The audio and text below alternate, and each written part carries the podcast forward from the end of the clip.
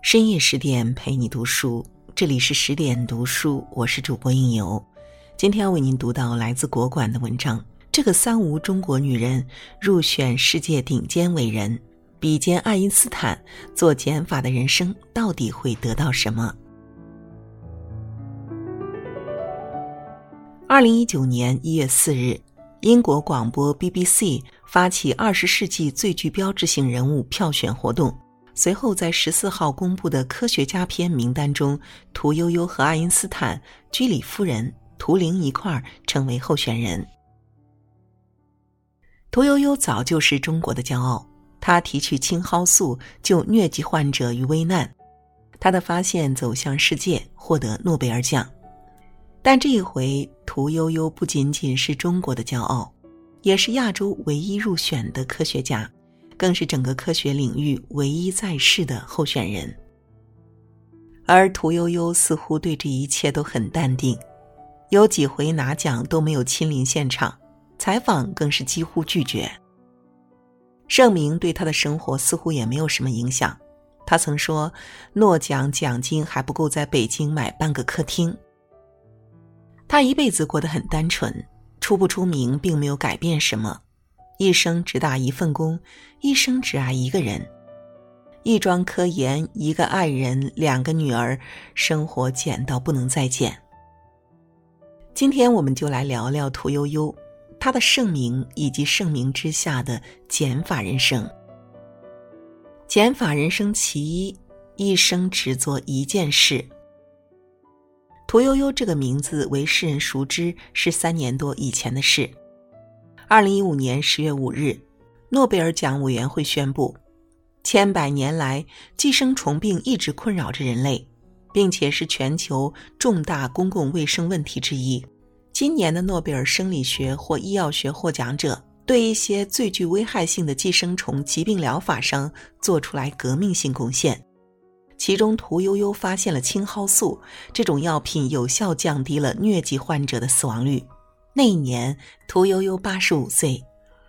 那一天之前，诺奖工作人员早就向屠呦呦发出邀约。接电话的是屠呦呦的老伴儿老李。老李说：“老太太身体不好，不知道能不能去领奖。”那一天，屠呦呦还是去了，在老伴儿的陪伴下，见证了耗了一辈子心力的孩子得到世人的肯定。台上十分钟高光时刻，台下五十年的研究和等待。屠呦呦与青蒿素结缘，那是半个多世纪以前的事儿了。二十世纪六十年代，疟疾肆虐，全球都没有控制这个病的办法，很多生命就此告终。一九六七年，毛主席和周总理下令。要集中全国的科技力量，联合研究对抗疟疾的新药。屠呦呦所在的单位响应号召，对抗疟疾的“五二三”项目启动，而屠呦呦成为中医药协作组的组长。那一年，屠呦呦三十九岁，她一副心思全扑在疟疾药物的研究上，以至于家庭顾不上。尽管这样，研究进展并不顺利。屠呦呦带着一批研究员调查了两千多种中草药制剂，选择了其中六百四十种可能治疗疟疾的药方，最后从二百种草药中得到了三百八十种提取物，用在小白鼠身上做抗疟疾检测。长达四年的时间毫无进展，对于药物研究，这太正常了，枯燥寂寞，常常令人绝望。但屠呦呦并没有放弃，也不知道是什么支撑了她，但她就是不倒腾点什么出来，誓不罢休。东晋葛洪的处方给了我灵感。一九七一年十月四日，我第一次成功的用沸点较低的乙醚制取青蒿提取物，并在实验室中观察到这种提取物对疟原虫的抑制率达到了百分之百。这个解决问题的转折点，是在经历了第一百九十次失败之后才出现的。屠呦呦在青蒿素的发现中药的馈赠中写道：“就是在这种忘我的研究中，屠呦呦发现了青蒿素适合治疗疟疾。减法人生其二，只会做研究，生活粗线条。人无完人，屠呦呦把大部分精力奉献给工作，生活中就马马虎虎。屠呦呦一直都不太会照顾自己。有一回，她找不到身份证，让同事们帮忙找找。同事打开她的箱子，笑喷了。谁能想到呢？工作上那么严谨的涂大组长，生活里东西放得乱七八糟的。甚至有人笑说：“哼，能收拾这么不妥当，完全不像女生啊。”屠呦呦自己也说：“要让身边的生活琐事变得井井有条，对于我呀，真的是太头疼了。”即使是结婚成家，他还是那个土大哈。还好她的先生很理解这一点，承包了买菜、买东西等家务，才解放了屠呦呦，可以全身心的投入到科研中。屠呦呦这个人人生态度很明确，喜欢的事情全力以赴去做，其他事儿就马马虎虎，有个基准线水平就够了。他在青蒿素的研究上几乎耗尽所有精力，把自己当人肉实验，以身试毒。一度肝中毒，后来身体一直不太好，但他也不介意继续全力以赴。他做青蒿素这个项目时，两个女儿都还很小，大的四岁，小的一岁。但为了研究，他割舍母爱，大女儿寄养在托儿所全托班，小女儿送到宁波老爸老妈家。等到忙碌告了一段落，屠呦呦第一时间跑去看女儿。那个时候，小女儿已经三岁多了。有记忆以来第一次见妈妈，屠呦呦亲切的叫着她，小女儿见着她就躲，下意识后退了几步。听到爸爸妈妈要把她接回北京，哭着闹着就是不肯走。屠呦呦太懊悔了，在女儿不可逆的成长阶段里，没有尽情陪伴，哪个当妈的？不想日日夜夜跟孩子待在一起，但他没有办法。交给你任务，当时对我们来说就努力工作，把国家任务完成。只要有任务，孩子一扔就走了。减掉生活琐碎，才有全情投入科研的涂组长；减掉母女私情，才有不怕苦不怕累的涂组长。粗糙了自己，才有精力去细致每一个实验，把关每一位中药。减法人生其三：不争名，不争利，不上位。屠呦呦这三四年来成为了全国无人不晓的大名人。她人生的高光时刻从八十五岁才开始，但他从二十来岁起就献身中药研究。三十多岁就献身青蒿素研究，这中间漫长的五十年，他有成果没认可。有人调侃：“屠呦呦，你这个三无科学家，哪三无呢？一无博士学位，二无留洋背景，三无院士头衔。”他读大学那会儿正赶上大跃进，之后是文革。没法读博士，没法出国留洋，情理之中。但手握二十世纪下半叶最伟大的医学创举，却没有院士头衔，太不可思议了吧？其实他也好几次被提名参选院士，但都落选。原因呢？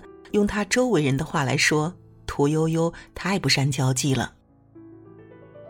屠呦呦的老同事李连达院士说：“他呀，何止不善交际。”还特别爱说直话，不会拍马屁，在会议上个别谈话也好，他赞同的意见马上肯定，不赞同的话就直言相见，也不管对方是老朋友还是领导。他骨子里也不十分介意，他眼里只有科研高低、真理与否。你不给我院士当，我正好待在实验室里继续研究，继续优化成果。很多年后，屠呦呦功成名就。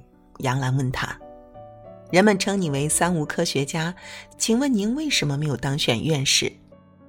屠呦呦说：“我如果当选了院士，怎么还会搞科研或诺奖？”杨澜接着问：“您的科研成功七十年代就完成了，为什么四十年后才得奖？”屠呦呦说：“因为诺贝尔奖一直等着我。杨澜问：“您获得了诺奖，现在可以直接晋升院士了，是吗？”屠呦呦摆摆手：“不，我现在当上院士，有人会说我被西方势力推举上去的。我现在这样比院士强多了。”在名利面前，屠呦呦没有那么着急。曾经有人说过，成功这事儿，你不应该去追求它，你得老老实实去追求过程。等你把过程做好了，成功和名利自然扑过来。屠呦呦显然是这个的践行者。减法人生其四：盛名之下不邀功。在获诺贝尔奖、被全中国熟之前，屠呦呦就被国际生物医学界盯上了。二零一一年，屠呦呦获得拉斯克奖，这是美国最具声望的生物医学奖项。这也算是人生殊荣，但屠呦呦淡泊惯了，盛名来了，她依旧淡泊。屠呦呦获奖之后，两所母校都邀请她出席活动，但她不喜欢这样的场合，没有去。她以前就读的校史中学举行百年校庆时，碰巧是她获得拉斯克奖的那一年，她委托北京校友会校友向母校赠书。青蒿及青蒿素类药物，并亲笔写上“赠母校惠存”，盖上他的印章。这是他一辈子的研究成果著作，最能作为感恩礼物回馈给母校。至于为什么不出席，他不希望母校校庆的聚光灯落在自己身上。获得诺贝尔奖后，屠呦呦还是尽量保持低调。据说他住的北京四环某个小区，当时诺奖出来还没有人知道他就是得主，因为他叮嘱亲戚朋友还有同事一定要保持低调，自己平时也跟普通老太太一样，谈最多的就是女儿、孙女儿，不谈科研。但没有办法，能在生活圈子隐藏实力，却没法挡得了媒体记者打电话来祝贺的、约采访的。上门来约谈的多得不得了。屠呦呦老伴儿知道她的个性，就是不喜欢整这些花边儿，尽量帮她挡掉。一大早起来，不知道接了多少个电话了。获奖和我没有关系，我不好讲。老太太今天累了，实在挡不掉的，像中央电视台、新华社、人民日报，屠呦呦只好接受采访了。但他属于很不接记者梗的，很多记者会给他戴高帽。人成功之后，总有人想方设法帮你解释成功的理由。屠呦呦就是特别善于戳破人们这些花里胡哨的高帽的。我觉得也没有必要多说了，确实没有什么好说的。科研成果是团队成绩，我个人的情况在这两本书里都讲得很清楚了，你们仔细看下这书，上面都写的有。屠呦呦说：“说实在的，我也没有老是想着得不得奖的问题。荣誉的根本问题是，荣誉多了，你的责任也大了，对不对？”屠呦呦说：“如果我获奖能够作为新的激励方式，激励更多的年轻人多做点工作，我会更满足。”屠呦呦说。科研成果能否获得世界公认，不是靠期待和愿景，而是需要创新和发现。直到今天，屠呦呦依然很低调。关于青蒿素，她原本可以孵化出无数研究的感人故事，但是很遗憾，她没有。她出名之后，有署名屠呦呦的鸡汤文流传甚广。帮他的人生增光增辉，让人们对他记忆更深刻。但很遗憾，他公开说那不是他写的。关于青蒿，他只说，青蒿素是传统中医药送给世界人民的礼物，对防止疟疾等传染性疾病、维护世界人民健康具有重要意义。青蒿素的发现是集体发掘中药的成功范例。由此获奖是中国科学事业、中医中药走向世界的一个荣誉。关于科研，他只说，一个科研的成功不会很轻易，要做艰苦的努力，要坚持不懈，反复实践，关键是要有信心、有决心来把这个任务完成。科学研究不是为了争名争利，科技工作者要去掉浮躁，脚踏实地。一个单纯到眼里只有手中事的人拿了诺奖，一个单纯到眼里只有眼前人的人家庭圆满。单纯的力量，减法的力量，也是屠呦呦的力量。